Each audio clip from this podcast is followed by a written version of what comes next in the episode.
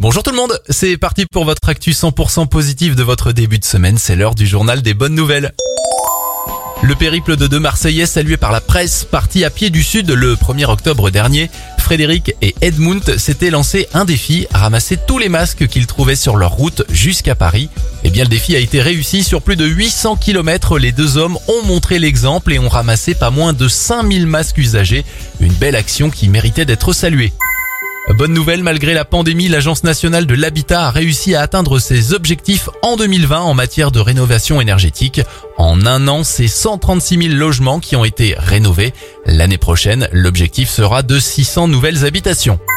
Enfin, manger des clémentines, c'est bon pour votre santé, c'est en tout cas ce que révèle une étude. Le fruit connu pour ses apports en vitamines est aussi bon pour votre vue, votre transit et est un très bon allié pour éviter les crampes si vous êtes un sportif.